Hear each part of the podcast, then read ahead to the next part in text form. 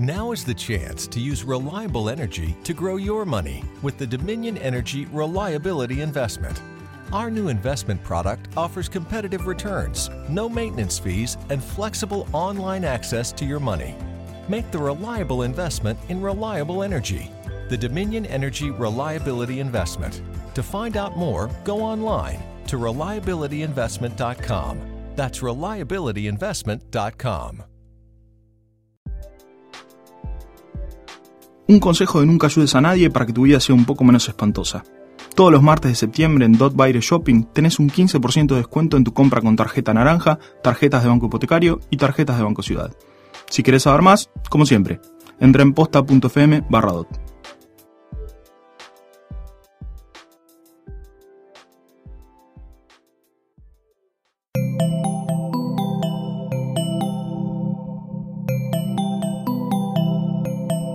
Estás escuchando Posta FM, Radio del Futuro.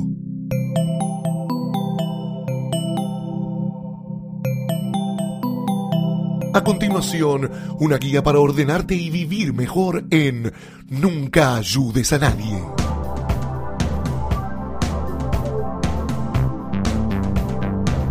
Amigos, amigas, hermanos y hermanas de mi patria, Como decía el gobernador Menem. desconocidos de la internet, Y por qué no robots que estén escuchando esto para desarrollar mejor una inteligencia artificial superpoderosa que les permita mañana dominar el mundo y tenernos como sus esclavos.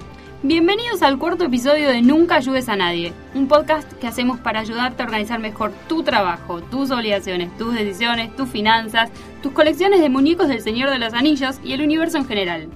No nos presentamos, eh, yo soy Santiago Rosa, Eh, yo soy Lucía Francé. mi compañera y socia.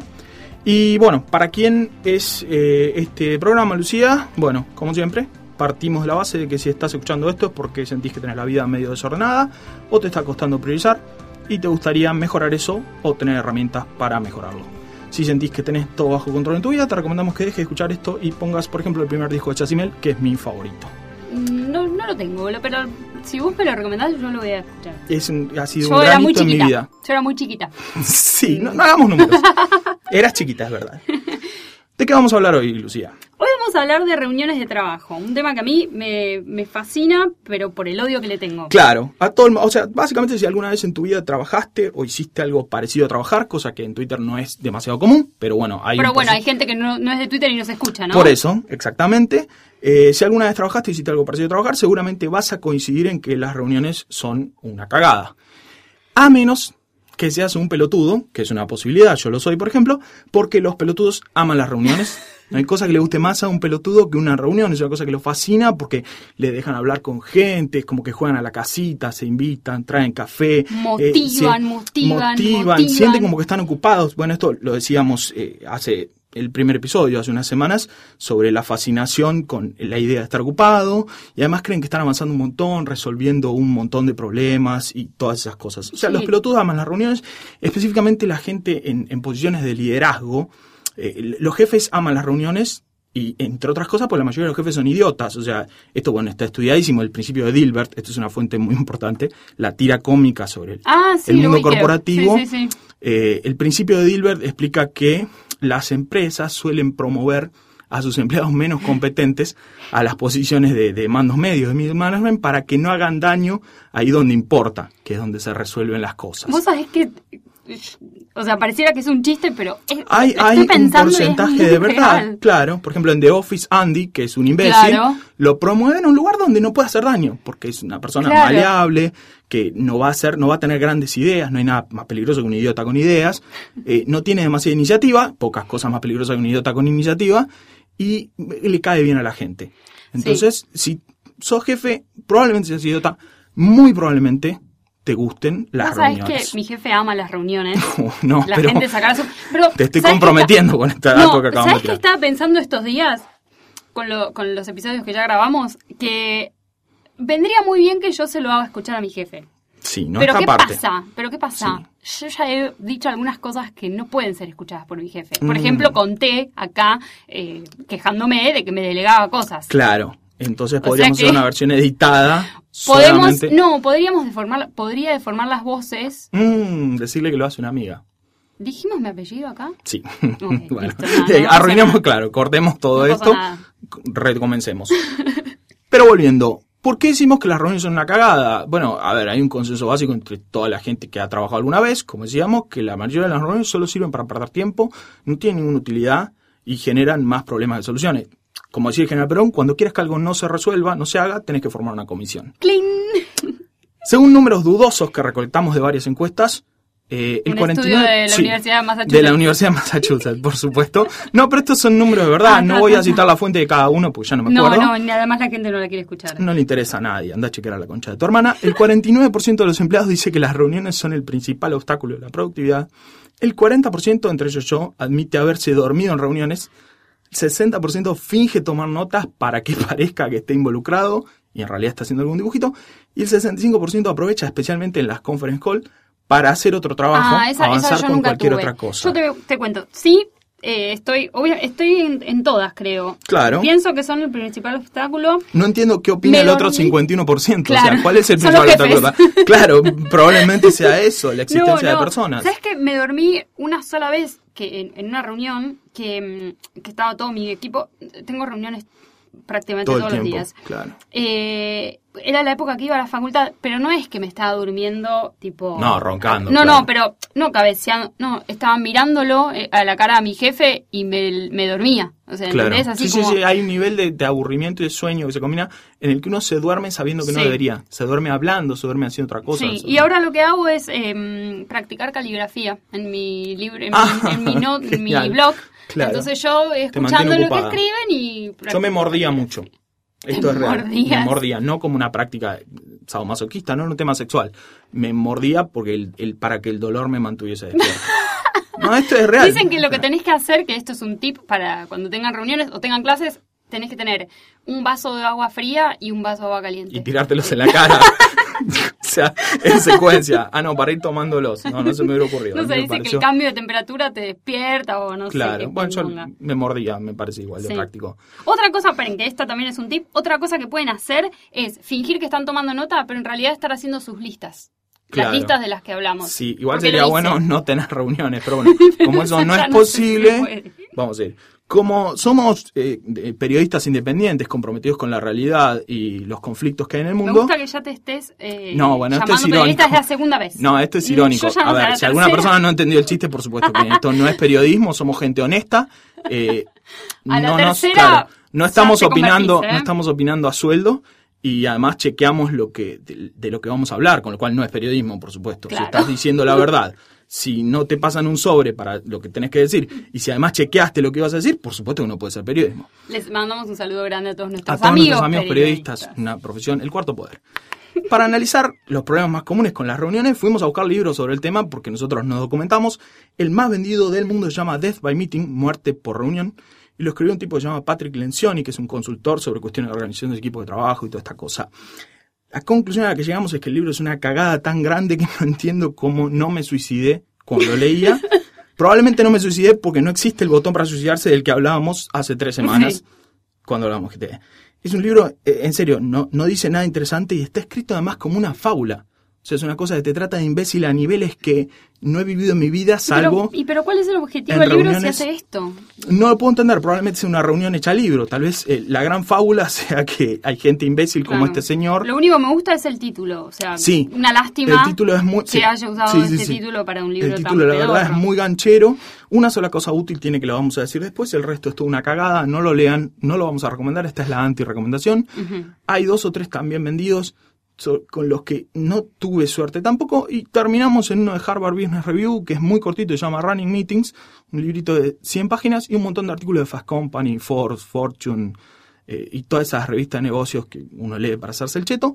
Y con esas cosas hicimos una listita de por qué son una cagada las reuniones y cómo tratar de minimizarlo.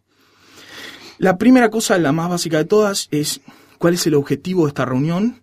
O sea, es una pregunta estúpida que el 80% de las... No, acá voy a citar un número en serio, que el 60% de las reuniones no tiene una agenda definida, pero bueno, ese es el, el segundo ítem. ¿Cuál es el objetivo de esta reunión? ¿Qué pretendo lograr? ¿Cuál sería una definición exitosa? O sea, ¿qué- cu- ¿cuál sería una reunión, un, un resultado exitoso para esta reunión si lo conozco? si es alcanzable, si es específico ese objetivo y si la reunión es la mejor manera de lograrlo. En el 80% de los casos vas a responder que no. El 80% de los casos de las reuniones no tienen un objetivo definido. Es, en general se describe como a ver si vemos un poco cómo avanzamos con el tema X. Eso no es un objetivo definido. Para presentarles más o menos lo que estuvimos viendo con, eso tampoco es un objetivo definido.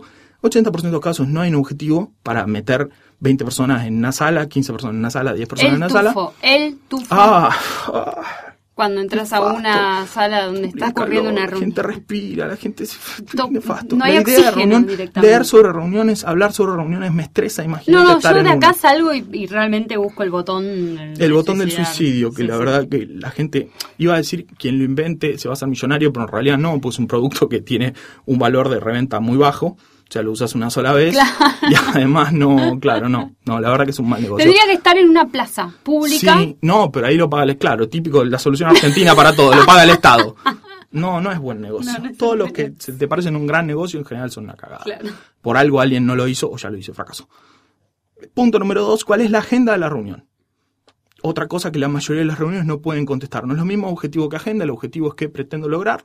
La agenda es cuáles son los, Los la lista concreta de ítems que quiero discutir y que quiero resolver. Pues las reuniones son para discutir y decidir, no para informar. Si es para informar, estás haciendo mal. Es una reunión que no necesitas. Si es les quiero mostrar tal tema, eh, a ver, he sí. completado mi alfabetización con cierto éxito, puedo leerlo. Mucha gente no puede, en ese caso lo que corresponde es el homicidio o el despido. Pero, a ver, sé leer. Pero bueno, las reuniones son para, como decíamos, discutir y decidir, no para informar. Si no puedes hacer una agenda concreta de ítems que vamos a discutir, que vamos a resolver, cuál es el resultado de cada uno, no tenés una agenda de reunión, entonces no tenés una reunión. Tercero, ¿quiénes tienen que venir y quiénes no tienen que venir? No es la misma pregunta, son cosas igual de importantes, no solo porque el tiempo de la gente es valioso, cosa que bueno, lo digo entre risas, pues en realidad el mío no y el de la mayoría de la gente tampoco, pero además porque cuantas más personas, menos productiva la reunión. En general, en las organizaciones que se gestionan más o menos bien, en Google y en otras, una reunión con más de 10 personas es una tragedia, no hay Las que hacerlo. son más de 10 personas y son ¿Siempre? una tragedia. Sí, porque. No puedo entender, no se me ocurre un solo tema sobre el que 10 personas tengan algo para decir. No, son los de información. Justamente la Ah. mayoría de mis reuniones son de información. Oh. No solo son de información, y acá me voy a descargar. Mi jefe informa, alguien informa, cuenta algo, pero después hay determinados personajes que utilizan las claro, reuniones la información para, para, quejarse, para hacer, decir, pre- no, para hacer, ¿viste esas preguntas boludas que Oh. uno hace para mostrarse? "Oh, Como cuando estás en clase, bueno, Sí, eso. sí, y la sí, reunión se hace Qué nefasta de la gente que opinaba en clase, perdón, pero lo tenía que Bueno, decir. pero yo sigo conviviendo con eso. con gente que opinaba en en clase para el trabajo. Les mando un beso, Un los beso amo a mis compañeros. No, no, no. La eso. gente, eh, pues, no, o sea, uno quiere a las personas a pesar de su imbecilidad, o sea, no, no por sus virtudes. Eh, sí, bueno, puede Sí, ser. depende, no pensemos al detalle. Pero claro, porque si vas a querer a la gente solamente por sus virtudes, no podría querer a nadie. Nadie jamás me querría a mí. Uno quiere a la gente, pues se la ponen cerca. No, te queremos porque tenés virtudes. No, no quiero discutir eso, pero la verdad es que no. Uno quiere a las personas porque se las ponen cerca la suficiente cantidad de tiempo y le toma cariño, es como una mascota. Pero bueno, decíamos, ¿quiénes tienen que venir quiénes no? Es fundamental porque no sé, lo del tiempo de la gente, y además cuantas más personas, menos productiva la reunión, más conflicto, más dificultades para entenderse, más quilombo. Entonces, si tenés alguna posibilidad de control sobre esto, tratar de reducir la lista de gente al mínimo. Si no tenés una posibilidad de control sobre esto, tratar de huir, como si huyeras de la peste, de una reunión con más de 5, 7, con muchísimo 10 personas.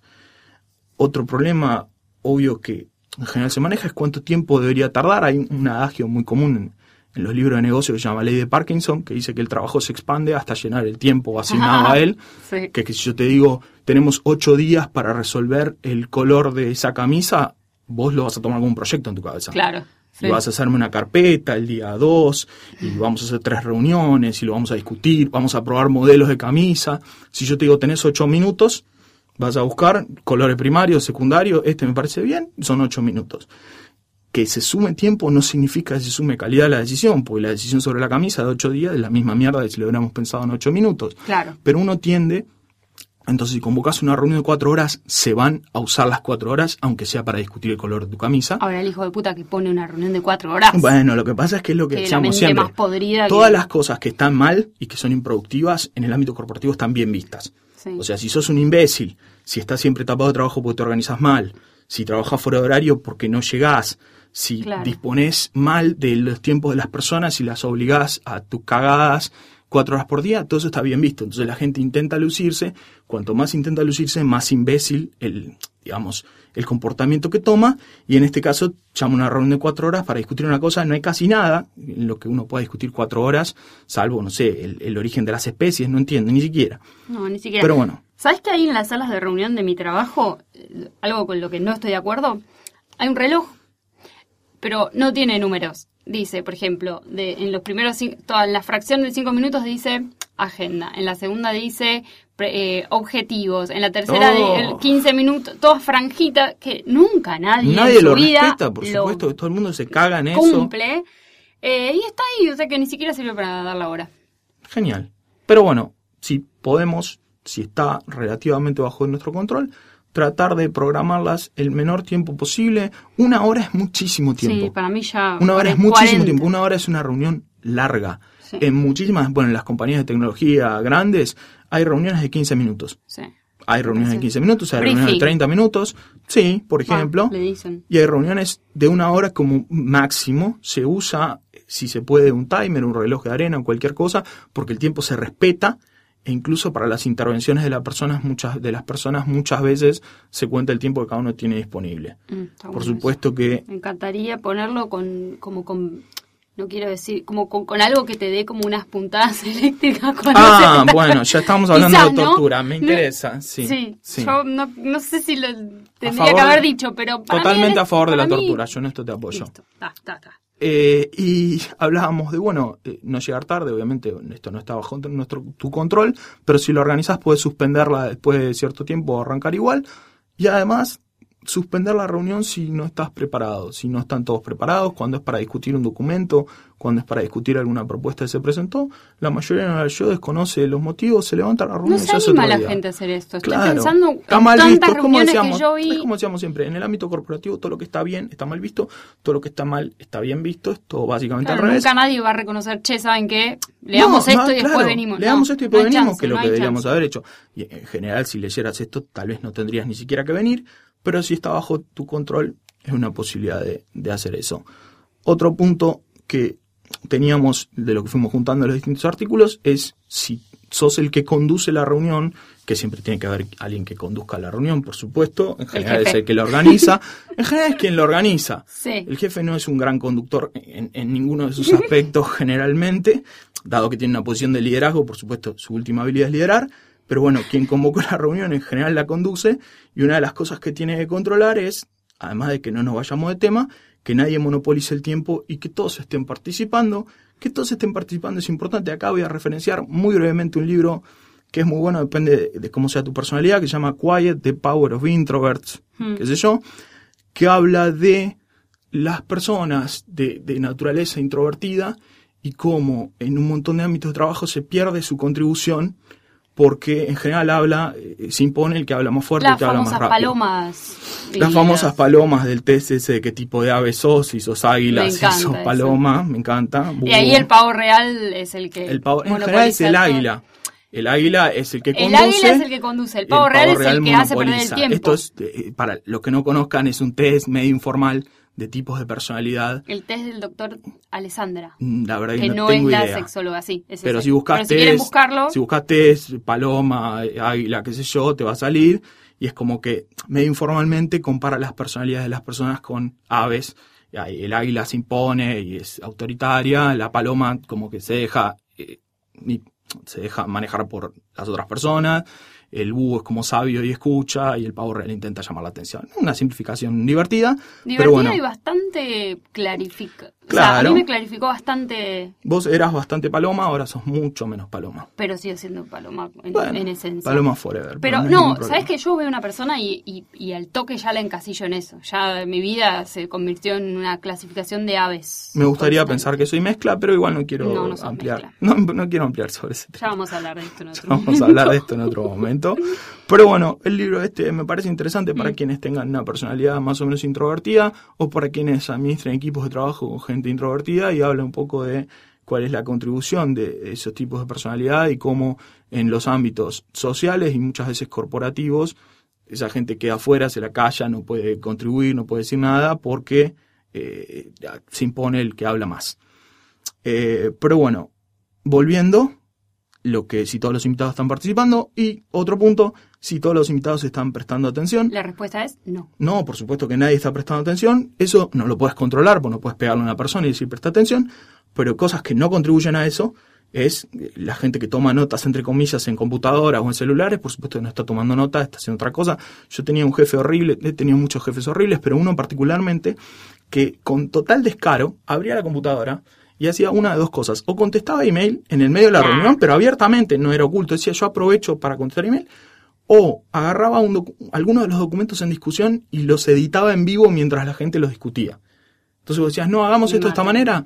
Dame un segundo y había gente en silencio siete minutos esperando que tipeara. Una cosa nefasta. Por supuesto que si está en tu poder, tratar de evitarlo. Las notas se toman en papel. Bueno, la confusión que tuvimos otra vez, sí. Sí, sí, se va a poner muy bueno ahora. No, no hay ningún problema. a ver cómo te vas a defender. Yo nunca hablé mal del papel como método de toma de notas. Yo tomo notas en papel. El papel está mal como soporte de información. Claro. Que queden ahí, eso es terrible. Pero bueno, las notas se toman en papel. Moleskine para todos y todas. No, tampoco demos una marca porque no cerramos contrato. pero lo importante es computadoras y celulares bueno, preferentemente eh, que compren en la librería Camodeca eh, ah le estamos metiendo un chivo a Camodeca sí, yo, yo, yo, le meto el chivo porque él nos escucha está muy bien si nos escucha Martín Camodeca un gran amigo nuestro muy querido tiene una librería y sí, si tienen la posibilidad de comprar en la librería de Camodeca, por supuesto lo van a hacer. y que el papel ahí sí vale como soporte. Sí, no, por Si es de la librería de Camodeca, sí. Yo no me atrevería, es como que aguanta dos, tres días más, pero igual hay que llevarlo a algún soporte digital. Y bueno, otro de los puntos eh, que, que tiene que ver con el anterior es si el que conduce la reunión nota que la gente se está aburriendo, que en general es que sí. La cosa que vos podés hacer para evitar eso es no, primero no usar el PowerPoint. No, pidas boludeces vos también. No, pero no, no tiene sentido en una reunión. En Nunca va a pasar esto. En una presentación, tal vez alguna herramienta tipo PowerPoint, eso, Prezi, esas cosas, sí depende, pero puede tener cierta utilidad. Pero una presentación es una persona mostrándole a muchas nadie opina. En una reunión. No, no, no, claro. No, o sea, los ítems a discutir los conocemos y si no los conocemos no los van a mostrar a nadie diapositiva. Claro, tenemos que boxearnos. Claro, caemos a trompadas. Si me vas a presentar, haceme una presentación, no discutamos. Y esta es la única parte que saqué del libro que me pareció horrible, que lo que habla es de manejar el nivel de conflicto, el nivel de drama que hay en una reunión, lo compara con una ficción, con una película, y dice que una ficción que tiene poco drama, poco conflicto, es aburrida, y una que tiene demasiado, bueno, a mí me encanta, pero digamos, en una reunión es nefasto porque la gente se está puteando, se está peleando y se sí, detesta. Salís con un dolor de cabeza. Exacto. Entonces manejar el nivel de conflicto en, términos razonables para que eh, nadie ni se duerma ni tampoco se caguen a trompadas, pero algún conflicto tiene que haber. Si no hay nivel de conflicto no deberíamos estar reunidos, porque no hay desacuerdo, no hay nada que resolver. Y el último de los puntos que recopilamos es, y tal vez el más importante, si todo el mundo se va a la reunión con una lista concreta de acciones y de responsables de cada uno, esto tiene que ver eh, con lo que decíamos en el, primer episodio sobre GTD, que es que los conceptos no pueden ser ver qué hacemos con las sucursales pequeñas. No, tienen claro, ¿qué, ¿qué es ver qué hacemos? Y no sé, vamos a ver ¿Qué hacemos? Y tendríamos que hacer algo bueno, hagamos una segunda reunión, tenemos que hacer algo productivo, tercera reunión, algo que baje los costos. No, te tenés que ir todos preferentemente todos, a veces no, con cada uno con las cosas concretas que tiene que resolver. Si tiene que averiguar tal y tal dato, si tiene que presentar tres propuestas para resolver este problema, si tiene que presentar una lista de problemas con tal cuestión, una lista concreta y cada una con su responsable. No puede haber una lista de temas que deberíamos ver un poco entre todos como sociedad y después nos volvemos a reunir. ¿Qué avanzamos con esto? No, yo estuve viendo, me estuve reuniendo, nadie avanzó nada, nos reunimos de nuevo lista concreta de acciones con un resultado deseado y esperado y concreto, y cada uno como responsable para después ver cómo avanzamos. Y con respecto al avance, por supuesto, tiene que haber algún resumen o minuta de la reunión, no necesariamente Siempre que resuma. hay un boludo al que le Siempre hay un boludo al que le encaja en la minuta. Yo trato de no ser porque finjo tomar una llamada cuando faltan unos pocos minutos Ah. o alguna cosa así. Yo jamás, una sola vez hice una minuta de la reunión y porque dije, si no la hago, me vas a rajar. Me contestaron sí y dije, no hay ningún problema. Donde manda capitán, no manda marinero. Y elaboré la minuta de la reunión. Todas las otras ocasiones la traté de evitar, incluso en las que hice yo. Eh, y eso básicamente con los tips que estábamos viendo para tener una reunión un poquitito menos de mierda. Que a la vez la contracara de los tips son los problemas que las reuniones tienen y bueno, y decíamos cómo resolverlos. Pero el peor problema con las reuniones no son estas cosas que dijimos, no son que sea una pérdida de tiempo, no es que la gente se aburra y no es que te hagan perder el tiempo, es algo muchísimo peor. No puede haber nada más peor que todo Sí, lo que dijiste antes. Puede haber cosas peores y es que las ideas y las decisiones que surgen de una reunión en general son muchísimo peores, de peor calidad y peor cantidad que las que surgen de trabajar individualmente. Esto eh, que, que acabamos de decir parece una locura en un mundo que todavía adora el mito del llamado brainstorming. Oh.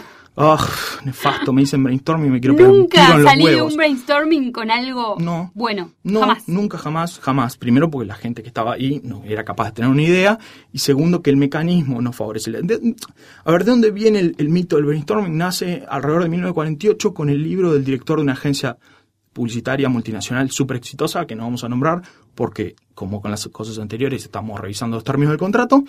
Y el libro de este ejecutivo explicaba que una de sus claves para el éxito eran las reuniones, reuniones de tirar ideas entre todos sin criticar. Y la idea del brainstorming es todos tiramos ideas, ideas, ideas, sale una nota, nos las llevamos y después las trabajamos, pero está prohibido criticar, discutir, confrontar, mejorar. Bueno, el tipo decía que le funcionaba. El tema es que nadie lo chequeó, por supuesto, y hoy se sigue usando como dogma, Y se sigue todos creyendo. compraron el libro. Todos compraron el y libro, para lo único que libros, sirvió fue para, Para- llenarlo de guita este tipo. que ya la tenía, pero más aún, Más por aún. supuesto.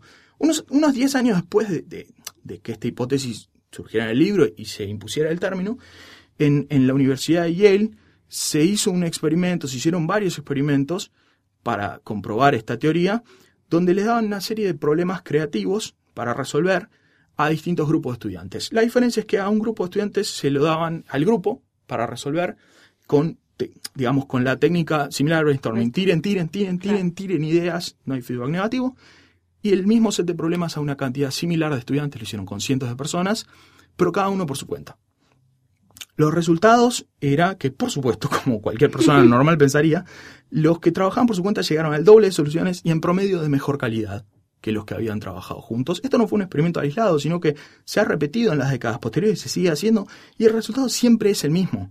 La gente llega a mejores resultados trabajando sola y juntando la información Es después. muy, es muy claro por qué estoy pensando yo. Si yo estoy en una reunión de brainstorming, tiro la peor estupidez del mundo y después no lleva mi nombre. Chanchos en pelota la bailando reggaetón. ¿Qué hacemos para subir las ventas? Chancho desnudo bailando Lo reggaetón. digo Genial. y después Se queda anota. como nombre del grupo. Listo, Claro, ya qué está. manera de tirar ideas este tipo, porque además la cultura del brainstorming dice no censures, no juzgues, Claro, no pienses problemas. Chanchos bailando reggaetón, genial, anótalo. Sos una máquina de tirar ideas, sos una persona proactiva. Entonces favorece a los imbéciles, favorece a los imbéciles demasiado vocales y demasiada proactividad y impide el razonamiento crítico, que esto es, es muy importante. En la evidencia demuestra que, que la productividad tiene que ver con lo contrario del dogma del brainstorming.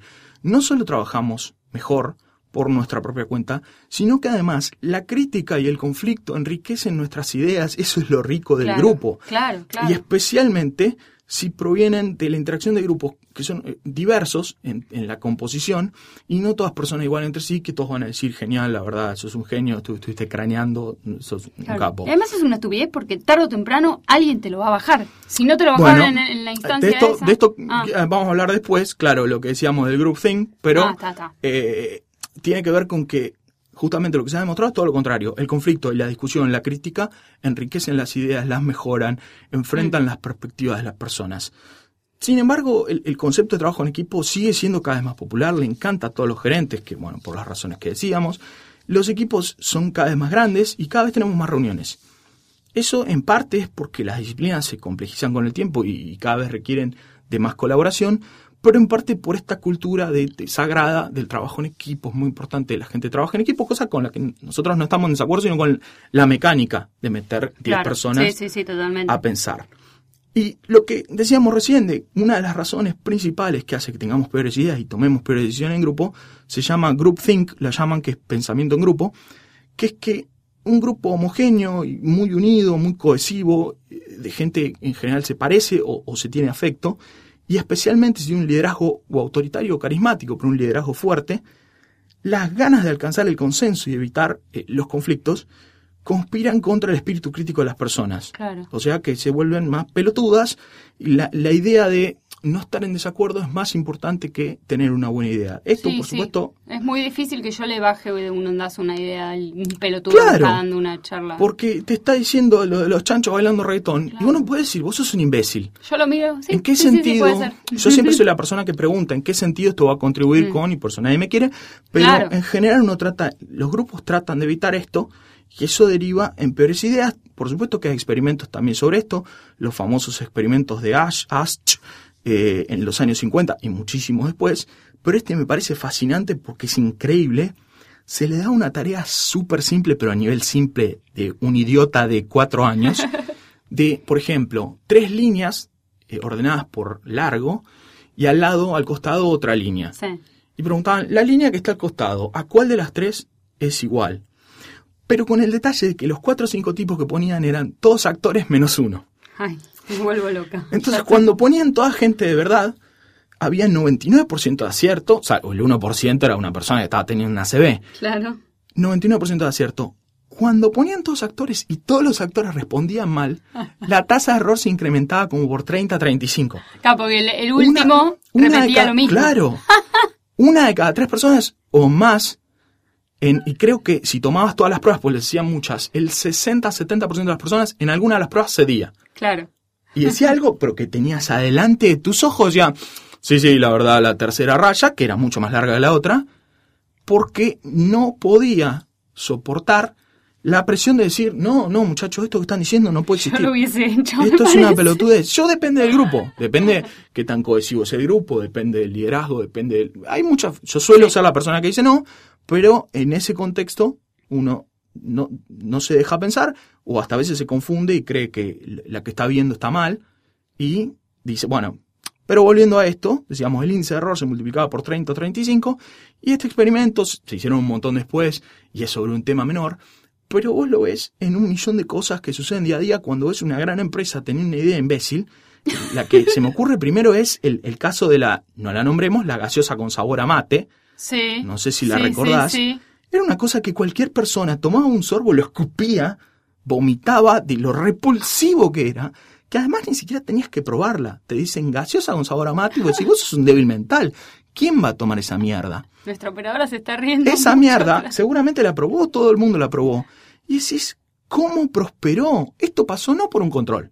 No es que un tipo tuvo una idea y al otro día una, una gaseosa sabor a yerba mate. Cualquiera que haya trabajado en una corporación sabe que estos son proyectos de un año o más, que pasa por un millón de grupos. Sí, sí, totalmente. Gente, lo discuten, diseño del producto, diseño del packaging. Esto se discutió en docenas de personas y la idea de vamos a hacer una gaseosa sabor a yerba mate era más fuerte la necesidad de no generar conflicto que la de decir, usted lo que están diciendo es una pelotudez, que va pasando sucesivos controles hasta que un día finalmente se estrena, se, se presenta al público masivo, la gente la toma, le parece una cagada, nadie dice, y es que la verdad es que era una cagada, siguieron insistiendo, yo me acuerdo de haber hablado con un kiosquero que le decían, nos pagan No, para ponerla, esto es real, nos No, no pagan para ponerla en las, en las heladeras, me compraron, me pagaron la heladera. No lo Le puedo pagaron la heladera, le pagaban para ponerla más adelante, siguieron insistiendo, cambiaron la campaña publicitaria, eh, reforzaron eso, porque no había manera, o sea, la realidad se enfrentaba a la idea que tenían y lo siguieron defendiendo tres, cuatro, cinco meses hasta un punto en que ya era imposible y se rindieron. El proyecto fracasó y seguramente después hicieron reuniones preguntándose, ¿cómo pudo pasar esto? Stop trying to make Claro. gaseosa con sabor a Gaseosa mate. con sabor a yerba mate happen. O sea, basta, es una idea que lo- lo- los tipos que estaban llevando los cajones seguramente se estaban riendo. Claro, Y el CEO de la empresa le dio el ok. claro. Sí, sí, a ese nivel llega el pensamiento de grupo, la necesidad de, perdón que interrumpa, esto lo- no puedo más, necesito interrumpir, tengo delante de mis ojos una laptop que le presté a Lucía hace más de un año, ¿La viste? sí, la vi. Eh, me acordé del, del- del título de este programa, se llama Nunca ayudes a nadie, y quería contar, son dos minutos que voy a llevar, lo que puede pasar cuando, la frase completa que yo uso en general es nunca ayudes a nadie que no te lo haya pedido, eso me parece letal, que es lo peor que uno puede hacer, que es lo que yo hice cuando hace más de un año se te rompió la computadora sin que nadie me pidiera nada. Y dije, tengo una, te la puedo prestar. Un año y medio después me la devuelven. Porque acabo Sí. de arreglar mi computadora. Claro. Pero ¿cuál- ¿qué es lo que falló y lo que tal vez le da nombre a nuestro programa? Que es que cuando uno ofrece ayuda sin que se la hayan pedido, no se genera una deuda de gratitud en la otra persona, porque es como si te estuvieran haciendo un favor al aceptarte el favor. Entonces, no solo, claro, no solo eh, va, va a salir mal por alguna razón, por ejemplo, te retienen un año y medio una computadora, sino nunca que te encima animás a pedir. Claro, nunca me la querés pedir. no me la podía pedir porque yo la ofrecí y si hubiese salido algo mal, por ejemplo, si la computadora era una cagada, te funcionaba mal, vos habrías estado como enojada conmigo. La verdad, no sé para qué pidió esto, Claro. para qué ofreció esto si era una cagada. Solamente puede salir mal ayudar a alguien que no te lo haya pedido, nunca ayudes a nadie, perdón, retomo. Pero Necesitaba ya, decirlo. ya tienes Hace- el- o sea, sí. eso ayudó a que, a que, a que el nombre tenga sentido. Sí, ya lo tenía de antes porque casi siempre me ha ido mal por ayudar a alguien que no me lo había pedido, pero simplemente Es la estoy viendo. claro. hace ca- 30 minutos que estoy mirando la computadora, la miro, la miro, la miro, la miro y no y no, necesitaba hacer este pequeño paréntesis, son dos minutos, continuamos. Lo que estábamos diciendo, eh, pero entonces muchas personas son más boludas que una persona por el tema de las reuniones y el groupthink y eso, y de ninguna manera. O sea, hay mil estudios sobre esto. No voy a citar un estudio, sino un libro que se llama The Wisdom of the Crowds, que es un periodista de New Yorker, eh, que muestra o demuestra cómo la inteligencia sumada de muchas personas, combinada a través de algún método, de algún algoritmo o, de la decisión de alguien encargado de tomar esas decisiones, sistemáticamente produce mejores resultados que la inteligencia y las decisiones de una persona aislada. O sea, el trabajo en equipo, entre comillas, funciona, pero la clave tiene que ver con la forma eh, de combinar esa información y de recopilarla. Y la pregunta que surge ahora es, bueno, ¿cómo compilo esa información y cómo la analizo? No tengo la más puta idea porque no sé de qué trabajás, pero en el ámbito, por lo menos de las reuniones, hay un millón de técnicas. La que usa Google muchas veces se llama Note and Vote, tomar nota y votar. Y lo que hacen no quiere decir que sea una técnica mágica, es un ejemplo de cómo se puede hacer una reunión o algo parecido a una reunión sin que todas las personas piensen y digan lo mismo. Lo que hacen es, se discute brevemente el tema, cada uno anota individualmente todas las ideas que pueda, igual que el brainstorming, pero no las expone. Después individualmente elige las mejores dos por su cuenta. Después presenta solo esas dos brevemente, no trata de convencer a nadie, no discute. Presenta. Después cada uno vota sus favoritas. Si tiene dos votos, tres, uno, no tiene relevancia. Las vota. Cuentan los votos. Y acá viene la, la parte más interesante, que es que el responsable de la decisión decide. No es que O sea que los necesariamente, votos no necesariamente cuentan. Ah, como RuPaul. La verdad que no conozco RuPaul. Sí. Lo vi una sola vez, no lo comprendí. Bueno, pero viste que están todos, qué sé yo, pero igual RuPaul, o sea, tiene unos jurados al lado, pero... Ah, y los jurados se cagan debaten, ellos, Debaten, gritan, ta, ta, ta, y RuPaul dice, bueno, igual la decisión final es mía. Se Me parece tal. muy bien. Pero el proceso tuvo su valor porque se presentaron las ideas, se conoce la opinión de la mayoría. No quiere decir que sea mágico, pero es lo que usan en, en- en algunas divisiones de Google para evitar el groupthink, pero a la vez aprovechar la inteligencia sumada de muchas personas. Inteligencia colectiva. La inteligencia colectiva como ese portal que no vamos a citar. Que no sé si existe. Sí, sigue existiendo. No sé, debe tener porno, no tengo idea. Sí, la parte de eso es el primo, el primo, el primo- colorado. Sí, el primo pajero. Eh, pero bueno, creo que eso es todo por hoy. Sí, yo quiero decir una cosa. Eh, nosotros tenemos estos temas que vos me contás una semana antes y yo leí todo lo que, lo que habías investigado y esta semana tuve más reuniones eh, que en todo mi año, en mi- mis años que estoy laburando. Soy O recontra mufa entonces. pero aparte, imagínate, yo ya venía con todo esto en la cabeza, entonces yo estoy como toda an- anti-reunión, anti... Como cualquier persona inteligente que trabaja en una compañía, por supuesto. Totalmente. Así que nada, me quiero pegar un tiro, básicamente. Claro, porque- la idea es que pongamos eh, en práctica la mayoría de lo que dijimos, pero en general ninguno de nosotros tiene el poder para hacerlo. Quizás Entonces, si todos escuchan el podcast, como decíamos, nueve de cada diez Claro, argentinos. nueve de cada diez argentinos escuchan este programa, nos vamos a ser ricos, irnos de putas y tomar cocaína de la espalda de un travesti. Y además el país va a salir adelante. Eso es, por supuesto, el objetivo secundario. Entonces, bueno, eh, volviendo, cerramos acá. Se pueden contactar con nosotros a través de, bueno, en Twitter eh, yo soy Oso de Platino, vos sos Arroba Lulens. arroba Lulens. Nos pueden escribir a nunca arroba posta.fm con problemas que tengan para organizarse o con su vida laboral o profesional. Y también, eh, bueno, pueden arrobar la cuenta de posta FM, pueden hacer lo que quieran. En general no vamos a leer consultas, así que no nos interesa, pero por contrato tengo que leer esta parte. Así que nos vemos la semana próxima. Sean felices. Y nunca ayuden a nadie.